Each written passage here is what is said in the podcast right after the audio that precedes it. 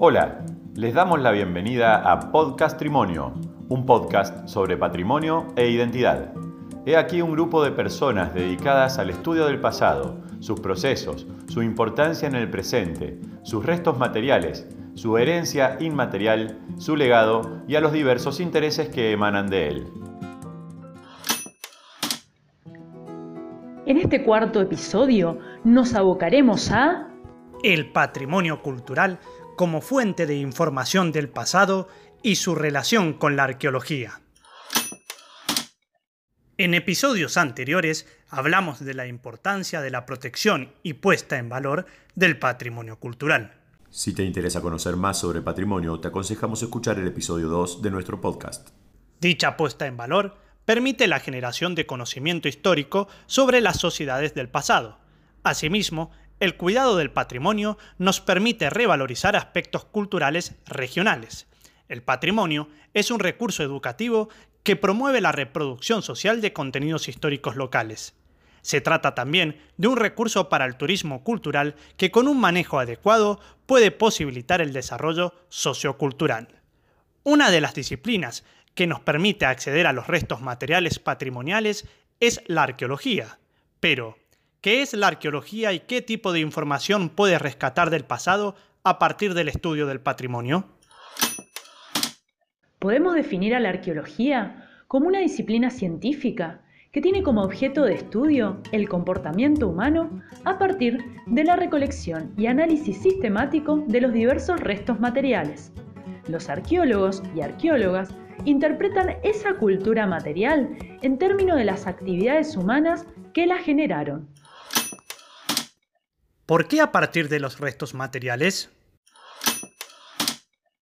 Porque luego de la actividad humana muchas veces se dejan signos materiales de ella. Si estudiamos una sociedad que no poseían aún la escritura, los restos materiales serán la única fuente de información para la reconstrucción del pasado. La investigación arqueológica en la actualidad solo tiene sentido cuando se lleva a cabo por parte de equipos amplios de carácter interdisciplinar, cuyos integrantes unan conocimientos de diferentes especialidades para conseguir una correcta reconstrucción de un periodo específico.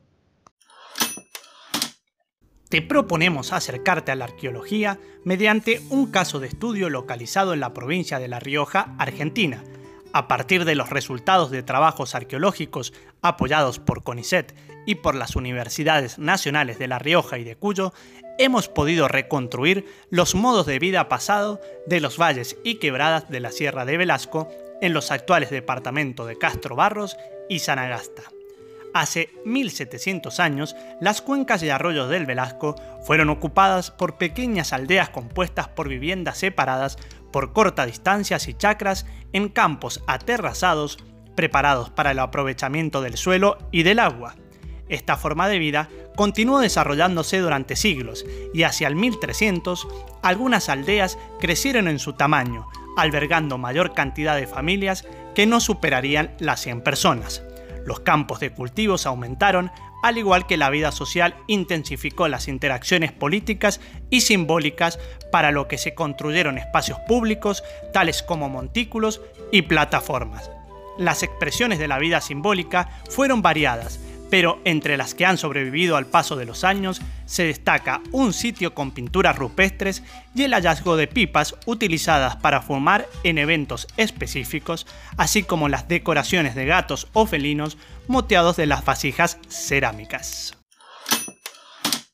Si te interesa saber más sobre las vasijas cerámicas, escúchate el episodio 5, La cerámica como vestigio arqueológico del pasado. Hacia el 1000 esa rica vida aldeana disminuyó su presencia.